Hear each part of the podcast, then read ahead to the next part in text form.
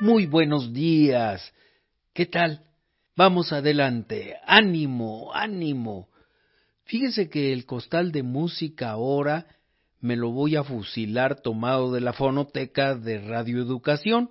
Sí, porque de lo que se trata este programa es de dar lectura a un cuento inédito que me llegó a través del correo electrónico y que aparece con registro de derechos de autor del año 2020. El cuento aparece con el nombre de El papel de los ojos y nos remonta en la fantasía hacia la legendaria China. Este relato fue escrito por un muchacho que orgullosamente tengo que decir fue alumno mío hace algunos años en la preparatoria. Y según dice que desde niño, desde los ocho años, empezó a escribir poesía, hacía sus versitos y conforme fue pasando el tiempo, se dedicó más a trepar árboles que a seguir adelante con la poesía. Cuando llegó al tercero de preparatoria entonces renació este afán de dedicar su inteligencia a la poesía. Óscar Pérez Canjura fue mi alumno y dice que gracias a las clases que tomó conmigo y con el maestro Noé Campos en la misma preparatoria, renació en él el afán de escribir. Y miren que lo hace bastante bien. Es un joven escritor que, siguiendo el consejo de Julio Cortázar, dice que no hay que publicar joven, posiblemente, pero él no pierde el tiempo, porque está escribiendo. En la Facultad de Filosofía y Letras de la Universidad Nacional hizo la carrera de Historia y ha publicado algunos artículos como historiador. Óscar Pérez Canjura, en el terreno de la literatura, ya tiene escritos algunos poemarios y novelas. Entre los poemarios tenemos Eclosión, Tiempo y Tierra, otro Ugolino de Pisa, El libro del senderista y los poemas de Andreas. Novelas el grupo de los ideales no hizo sangre los seis últimos meses de un arquitecto. Y novelas en proceso están Tunquito, que quiere decir manquito, y Júpiter, del cual ya conozco el primer capítulo y está excelente. Dice el propio Óscar Pérez Canjura. Busco más la verdad de las cosas que la imprenta.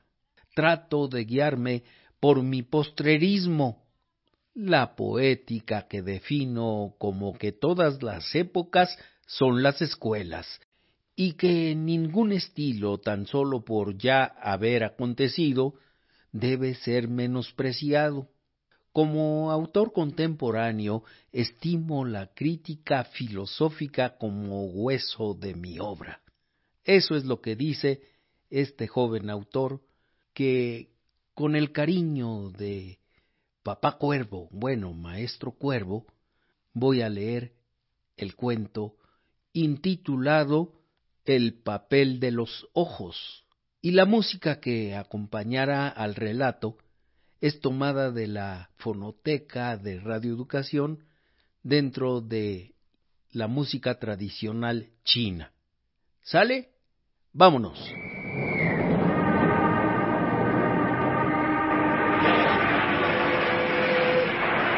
¡No hagan ruido! ¡No hagan tanto ruido! No hagan ruido. Música.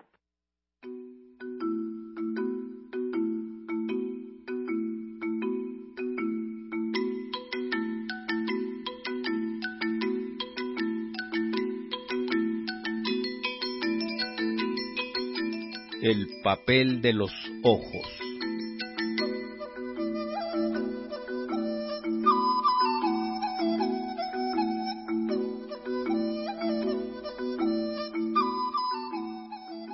En la China, donde podían distender un imperio remoto los muertos y aislarse las aldeas en las colinas, vivió Hu, el maestro de la provincia de Kan, quien fabricó los espejos del palacio de Ming.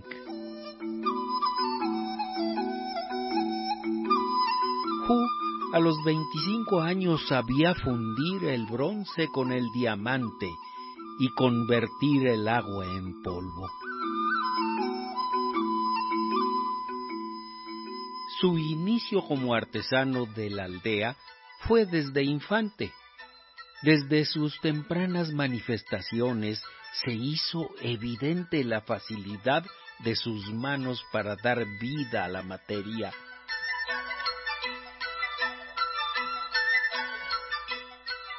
Cuando había guerras y cambiaban los emblemas de las monarquías, Hu era llamado para dibujar los nuevos símbolos. Y para la pacificación, Hu era el encargado de acuñar el dinero sonante, pues tanto la gente de la aldea como la del palacio confiaba en él.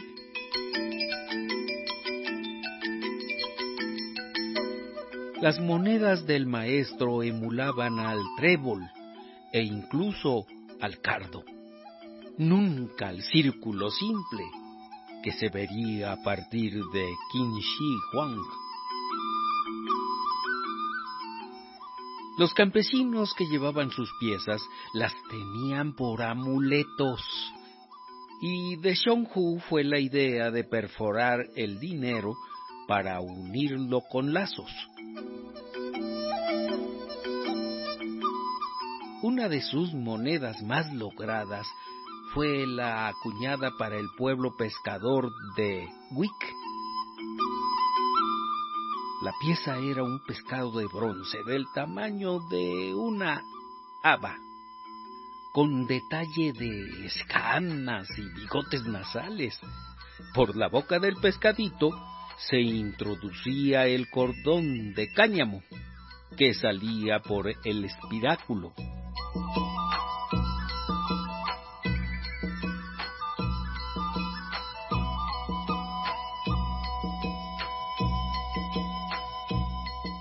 Como arquitecto, Hu hizo decenas de templos para la monarquía de Ha, abrevaderos y fuentes para el gobierno de Kunz, y bajo los dos filos de Hiam de los Shurita, hizo esculturas humanas.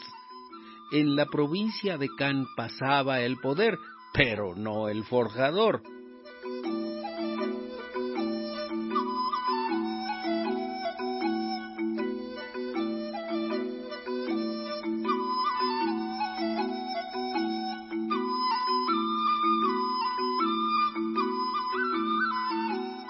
Todo lo que Hu producía estaba vivo de una u otra forma.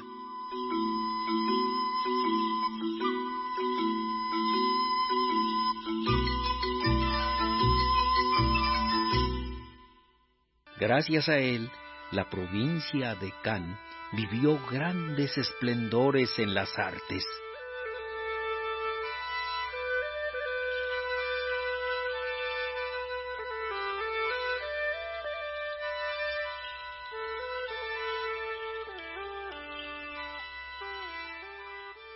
Pero el maestro artesano encontró el final de su vida en una celda, condenado a muerte por negarse a participar en el gobierno de Ortiz, invasor que destruyó los campos de Can y las aguas de Shin.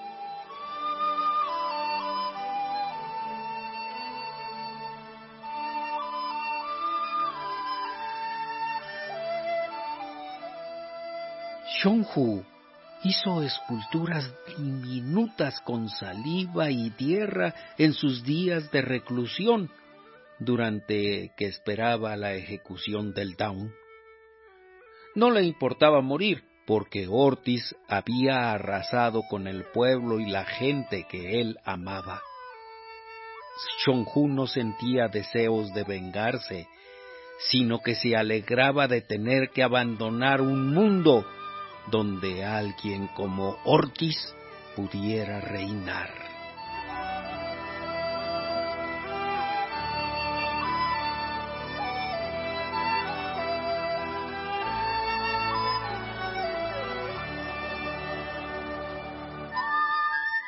¿Acaso solo le entristecían los mapas que dejó inconclusos en el piso de su alcoba? Iba a ser una de las primeras veces que toda la tierra de China se juntara en un papel.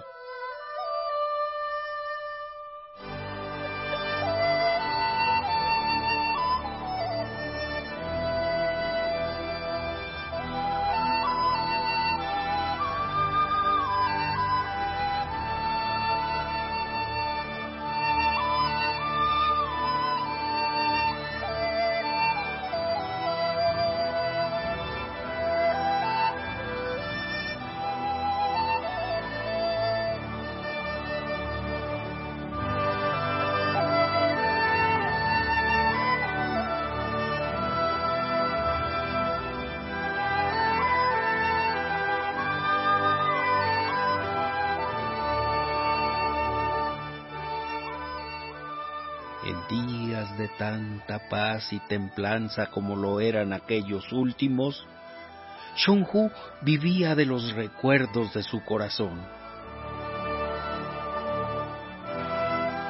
Sobre todos, aquel de su juventud, cuando viera los ojos grises de Mink reflejados en un espejo enmarcado en oro opaco. Ese feliz recuerdo disipaba toda la oscuridad de la muerte.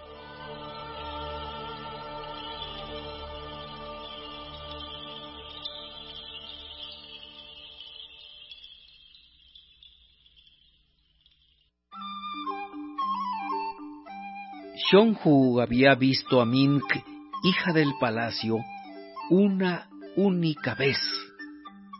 Fue cuando el rey pobre lo llamó a sus cámaras, requiriendo de sus habilidades para realizar el doble de un espejo de cristal pulido. Una encomienda ardua, pues la hechura del marco era exhaustiva, minuciosa y única.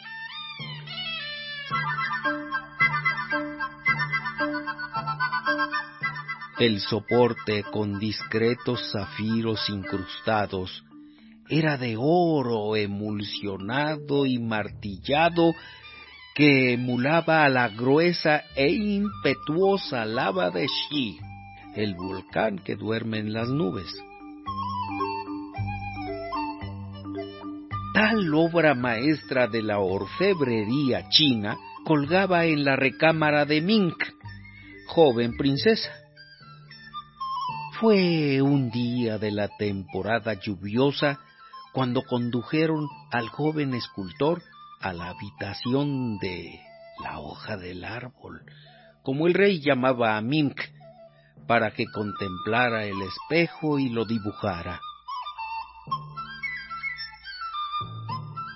Cuando la puerta se abrió y Sean divisó el interior de la alcoba, las doncellas sacaban a Mink por la puerta lateral. Pero Mink volteó al espejo y Shonju pudo alcanzar a ver su rostro, sintiendo el gris de su mirada como si fuera una plata imantada.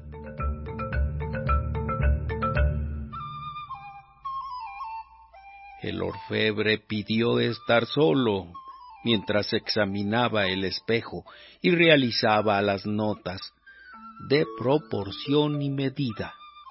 No obstante, un soldado lo observaba desde el fondo de la alcoba.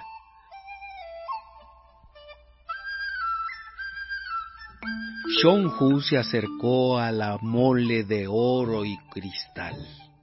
El reflejo pulido era muy nítido, tanto que Shonju sentía que era la primera vez que se veía a sí mismo.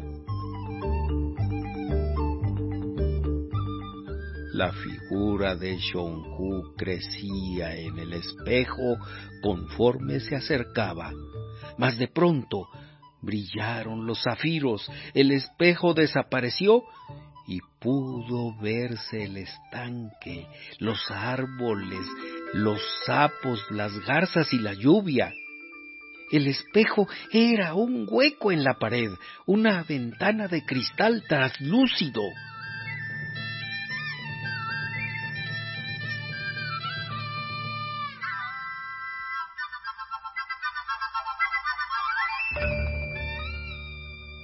Se acercó todavía más y trató de sacar la mano por la pared, pero el espejo volvió a aparecer con un nuevo brillo de zafiros.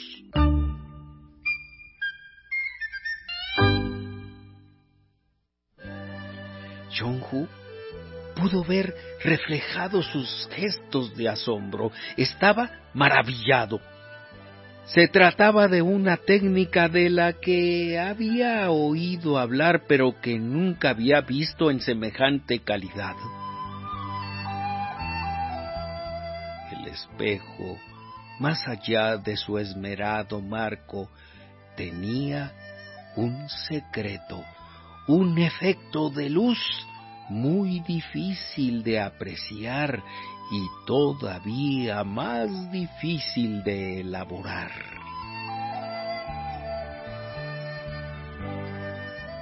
Shonhu admiraba a Sha, el maestro que forjó y pulió la tal pieza.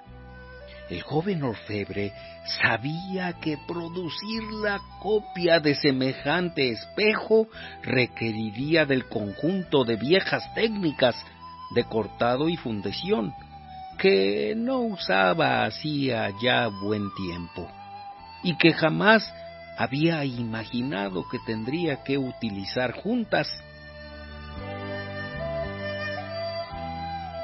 Al acercarse todavía más al espejo, Chonghu encontró otro ángulo desde el cual el cristal se volvía traslúcido. Así pudo ver a Mink estudiando en la terraza, protegida de la lluvia, pero no del viento que le ayudaba a sacar la tinta de sus canquis. Chonghu esperaba en vano por los ojos de Mink. Ella no volteaba.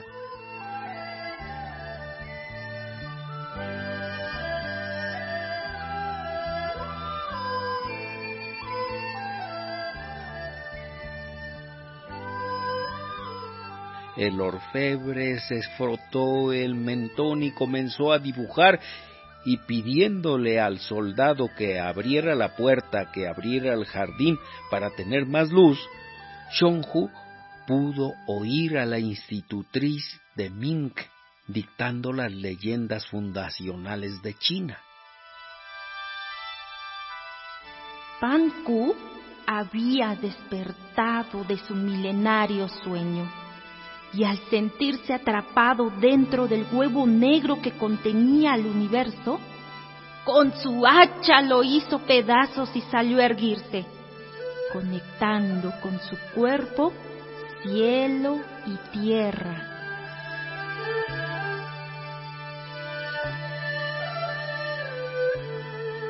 Shonhu realizó con carboncillo quince dibujos del marco y deseando escribir ciertas observaciones sobre el pulido del cristal, pidió al soldado tinta y papel. Pero el soldado se excusó. No podía dejar su puesto por ir a buscar tales menesteres. Shonhu sugirió pedir el papel y la tinta directamente a la princesa Mink, que estaba escribiendo tan cerca, a decenas de pasos.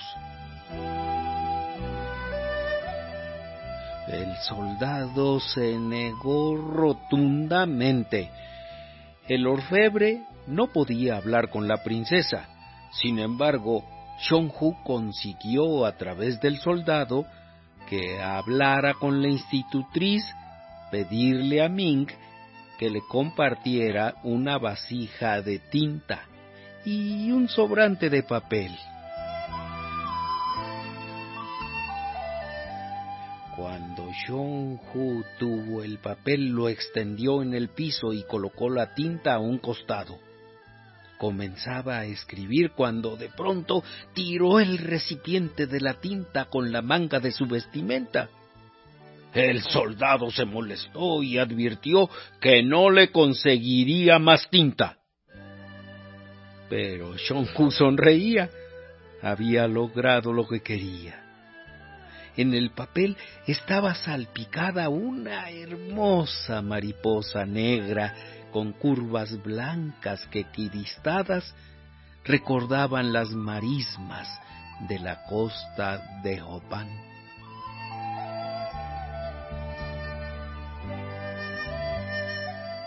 El papel entintado se movía torpemente como queriendo volar.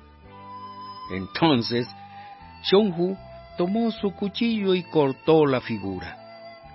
Liberó las alas y éstas comenzaron a agitarse cual resortes. La mariposa alzaba vuelo como si nadara, pues su cuerpo de tinta la hacía acuosa.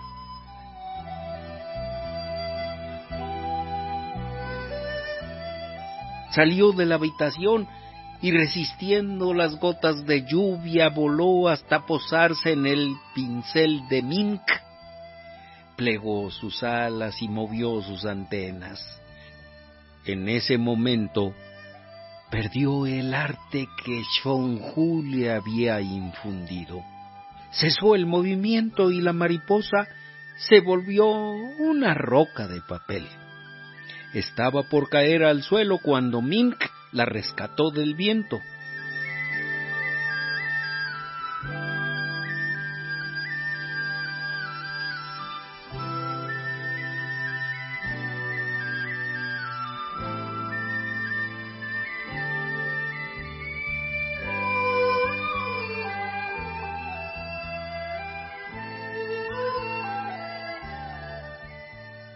Mink admiraba entre sus manos la escultura que Shonju había hecho.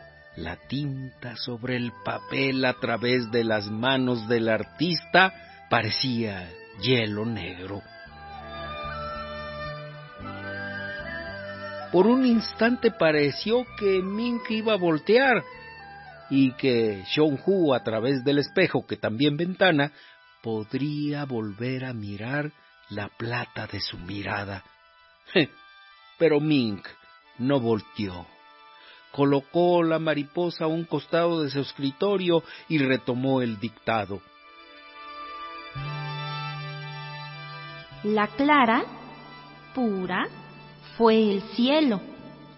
La yema, turbia, la tierra.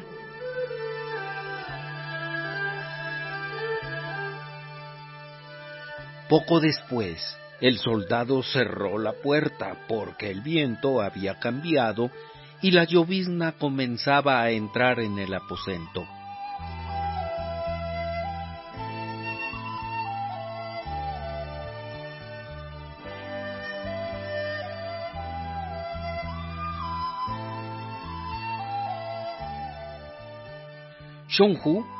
Enrolló sus dibujos y los guardó en su cesto de cáñamo.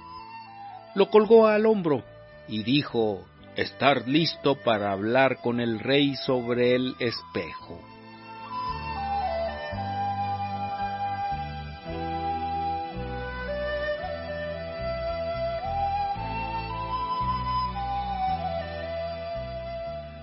Salió caminando de espaldas viendo en todo momento los comportamientos del espejo. Según la forma en que la luz lo atravesaba o se refractaba. un último reverbor de los zafiros, el cielo grisáceo, la puerta de madera roja, y nunca más entró a la recámara de Mink.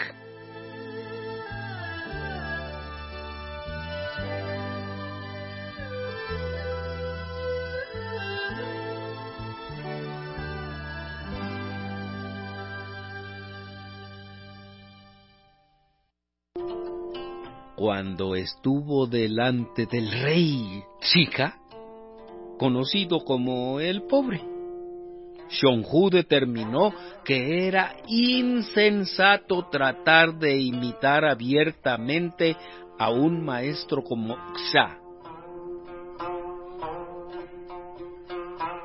No había manera de que lo convencieran de fabricar un espejo idéntico.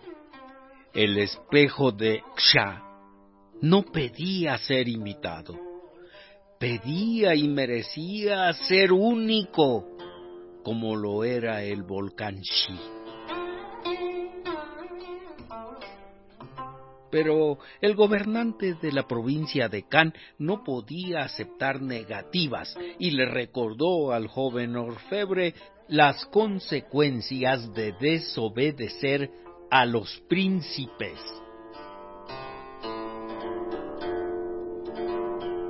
Shonhu negoció que lo haría, pero de ninguna manera podría usar oro, sino plata, y los zafiros deberían sustituirse por el escaso jade negro.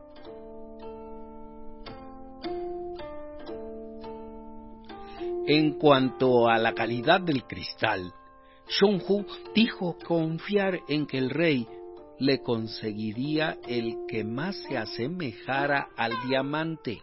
Por último, el escultor solicitaba al gobernante que recordara que en la provincia de Kan no sólo humeaba el rechón chojí, sino también el afilado ponjí, cono de fumarola más joven emergido de las lagunas de los bosques del norte.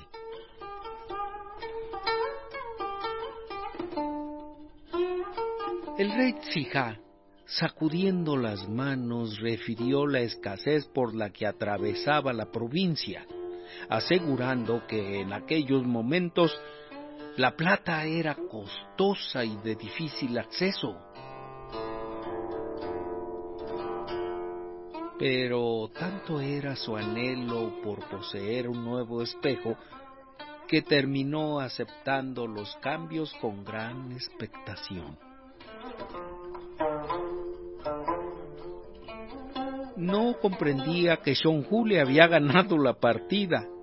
El joven orfebre no recrearía el espejo de Xa, sino que crearía el propio. No emularía al Ji, sino que el espejo de plata estaría inspirado en el magma del Ponji.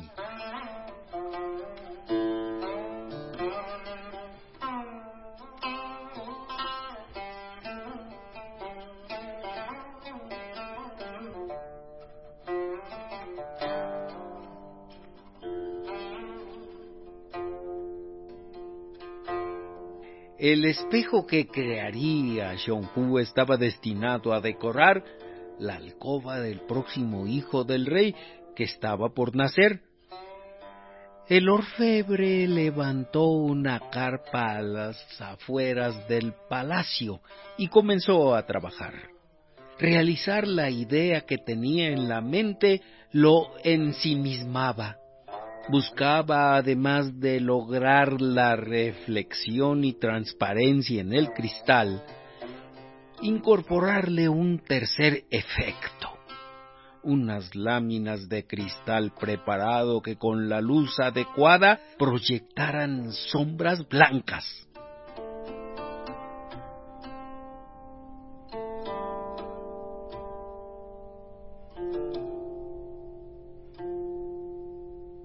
Xionghu dedicó cientos de días a pulir las hojas del espejo trabajaba tanto de día como de noche, pues el efecto tan extravagante que buscaba sólo resultaba de pulir la pieza bajo luz solar como bajo la luz de la luna, pues por cada una advertía cosas distintas. Para incrustar los jades negros, Shonhu se inspiró en las estrellas que coronaban las noches de la provincia de Kan.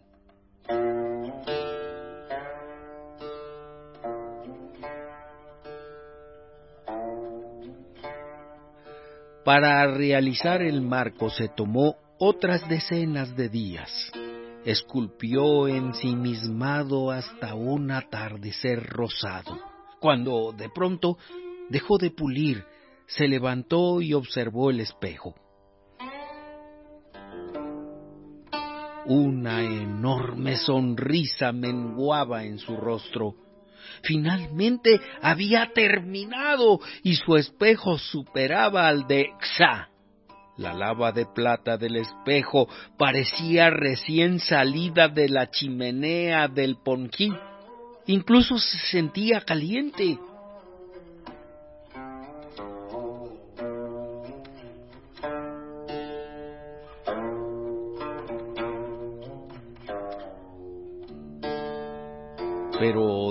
Durante todo ese tiempo Shonhu no volvió a ver a la raíz de árboles, como la reina llamaba a Mink, pues ella había partido a su estancia de invierno cerca de las cascadas de nieve. Shonhu entregó al rey el bello trabajo que había hecho y por el cual no aceptó pago alguno. Consintió en ayudar a diseñar las telas que penderían de su espejo y volvió a su aldea.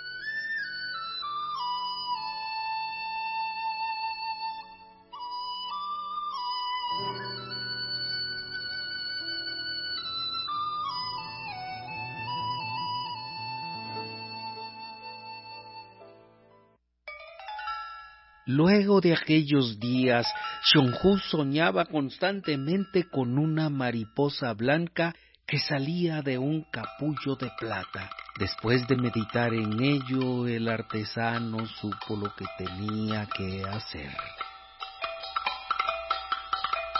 Siguió mejorando su técnica para hacer volar a las mariposas de tinta. Al principio, cuando quería que sus mariposas volaran hasta el otro extremo de la provincia, se les encontraba tiradas en medio de la plaza o en medio del bosque. Shonhu examinó sus esculturas y encontró que el borde de las alas siempre parecía roído. Comprendió lo que ocurría y desde entonces no cortó más el papel con su cuchillo.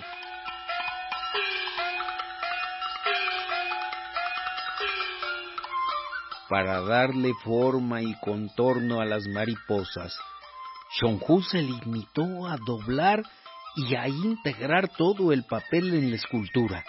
Por ello se le considera el inventor del shetz, el arte de doblar papel, que siglos después culminaría en Japón como origami y que en latín traduciría como papyrus flexus.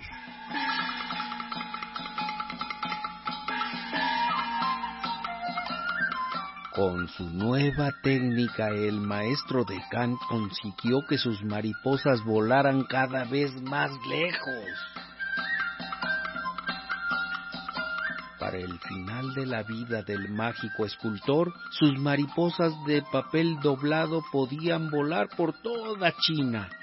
Y cada mañana Hu lanzaba una al cielo diciéndole destino al que debía llegar hasta que una mañana se dio la noticia en la aldea de que la princesa Mink había vuelto a palacio. El orfebre se puso en camino hacia la capital y llegó cuando el sol descendía, puliendo las montañas como navaja.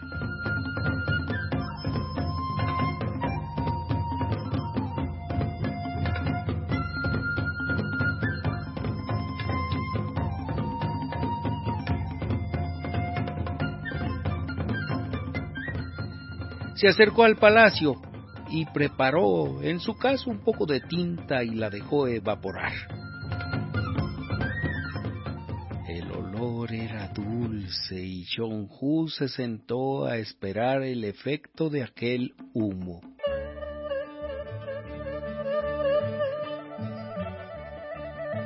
Entonces Mink despertó extrañada, pues dentro del baúl de sus vestidos se oían fuertes aleteos. Mink no sintió miedo. Se acercó al mueble y levantó su tapa. Cientos de mariposas salieron volando fuertemente como águilas y al revolotear en pos de Mink amenazaban con alzarla por el cielo.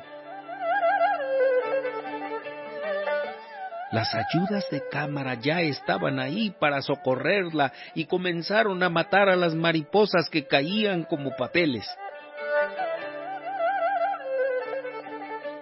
Pero Mink dio la orden rotunda de impedir herirlas.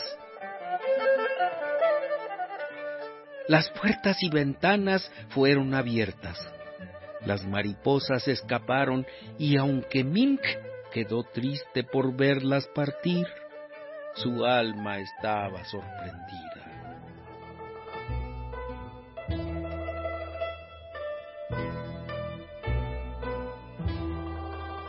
Ver salir a la bandada de mariposas de palacio dio la certidumbre a Hu de que Ming había recibido cada una de las esculturas de papel doblado que le había enviado.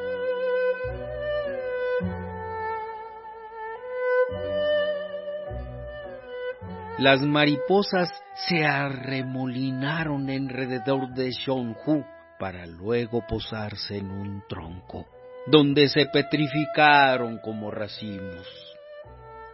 Entonces Shonhu se sintió capaz para lograr su mayor obra como orfebre.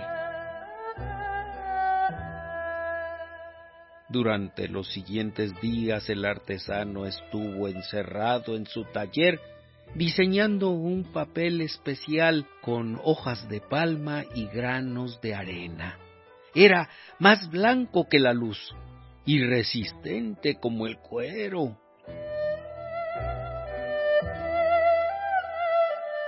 Shon Hu solo pudo doblarlo con tenazas dentro de leche hirviendo. Y una vez que el capullo estaba conformado, Shon Hu lo metió a una vasija para aislarlo de la luz. Solo de vez en vez el artesano destapaba la vasija dejando entrar claros de luna para atemperar la escultura.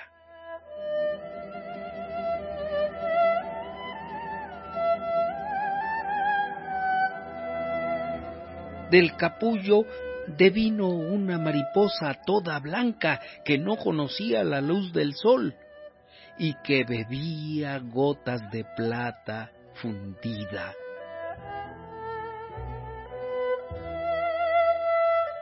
Shonhu esperó por la luna más grande de la temporada para culminar su empresa. Cuando la más blanca de las noches llegó, Shonhu liberó su escultura y la dejó volar hasta el palacio de Kan. La mariposa distendía sus alas y se movía por los aires como una mantarraya.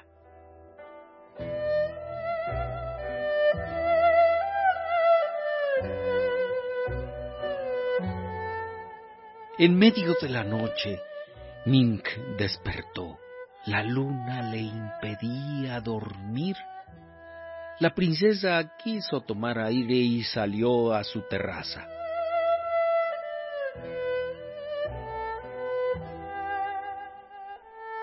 Miraba desde el barandal cómo los peces asomaban del estanque y movían sus bocas queriendo comerse a la luna que les parecía un huevo gigante.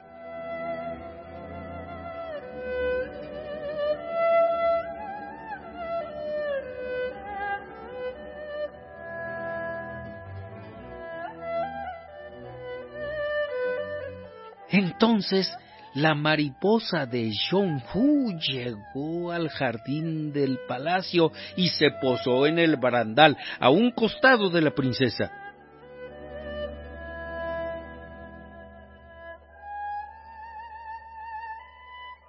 La visita la llenó de gusto. Mink extrañaba las esculturas de tinta, pero la mariposa de aquella noche aunque llena de la misma magia, era distinta de las otras.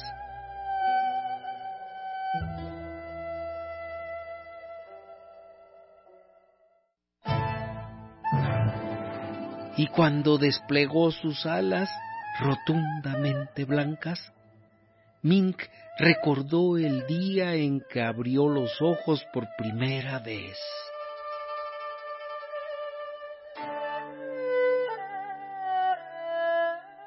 La mariposa crecía delante de sus ojos grises como si los absorbiera y paulatinamente dejó de ser blanca tornándose a un gris radiante.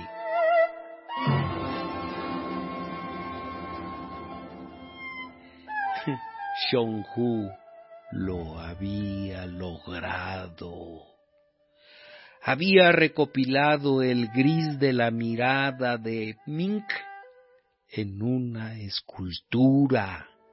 La mariposa, rebosante y llena del color de plata, elevó un nuevo vuelo y regresó a Shonhu. Shonhu poseía una memoria excepcional pero el gris que veía vivir en la mariposa era miles de veces más precioso que aquel que él recordaba haber visto en el espejo de oro de Xian. Cuando vio los ojos de Ming por vez primera y única, el gris de la mariposa era insólito, pues fulgía a veces como el verde y otras como el azul. Shonju dejó volar a la mariposa hasta que ésta perdiera su magia. Cuando la notó débil y moribunda, la colocó suavemente en la vasija. La mariposa se enrolló en sus alas como volviéndose al capullo y se petrificó. Sus antenas quedaron de tal manera curvadas que a través de ellas se podía pasar un cordón. Xionghu hizo un delgado tejido de cáñamo y se colgó la mariposa al cuello.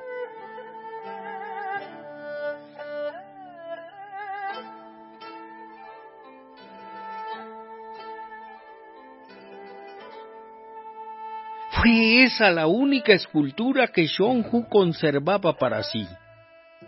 La llevó en su cuello hasta el día en que le cortaron por las órdenes de Ortiz.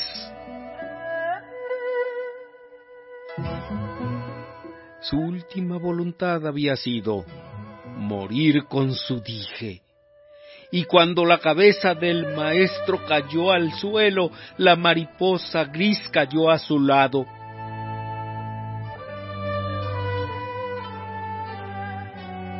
La sangre del maestro Sean, regada en el patíbulo, mojó a la mariposa, ablandándola.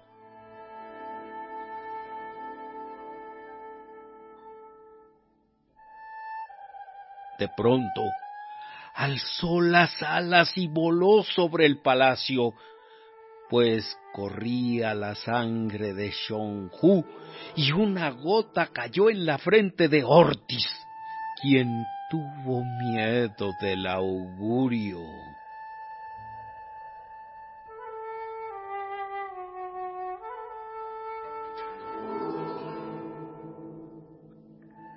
El artista le recordaba al gobernante que cada gota de sangre que había derramado caería sobre su cabeza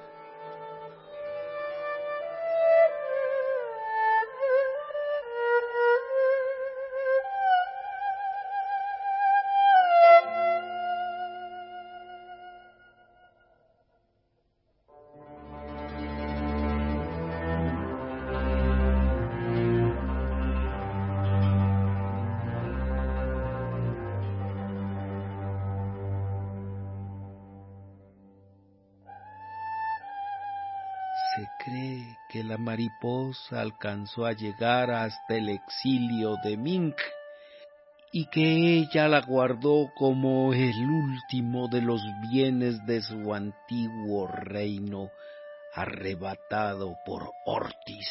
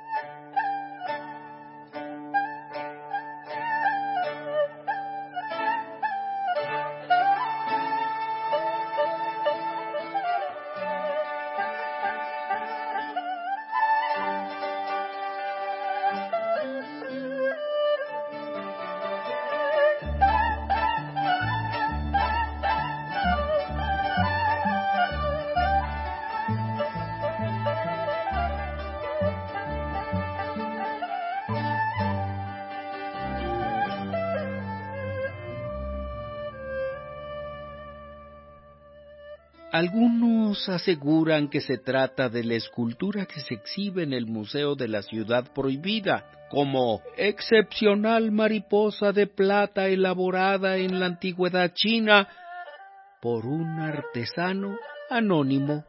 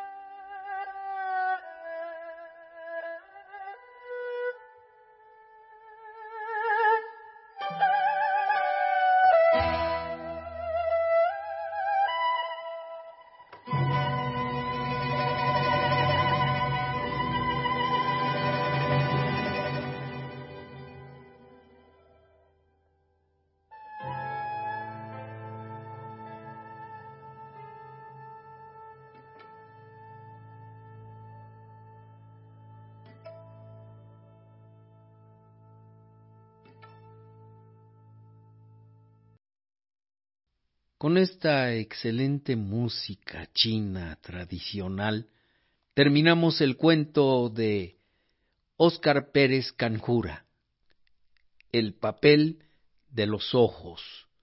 ¿Cuál es el papel de los ojos? Pues ver, se fijaron que a fin de cuentas Shong Hu logró plasmar en una mariposa el color de los ojos grises entre verdes y azules de la princesa Ming. Se inspiró, se inspiró mi alumno. Muy bien, Oscar, te felicito. Y si así seguimos, pues vamos a contar con un excelente escritor en poco tiempo. Adelante.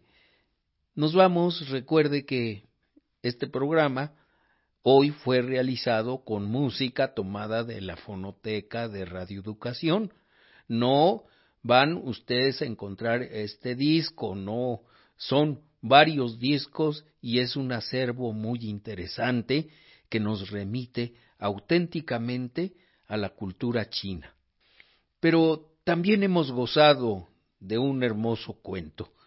Le damos las gracias por atendernos prestarnos su atención durante el programa de hoy y le invitamos para que la próxima semana nos acompañe.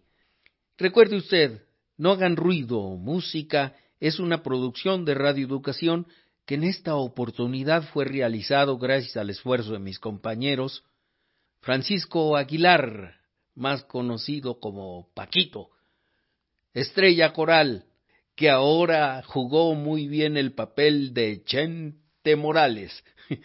sí, porque estuvo manejando los discos. Y César Hernández, que sigue haciendo su servicio social, Rodrigo Cepeda, que esperamos que su mejoría sea pronto, pues hubo de sufrir una operación debido a que se cayó de una moto, bueno, lo tiraron y ya me voy. Muchas gracias. Recuerde que yo, Edmundo Cepeda, aborrezco las motocicletas.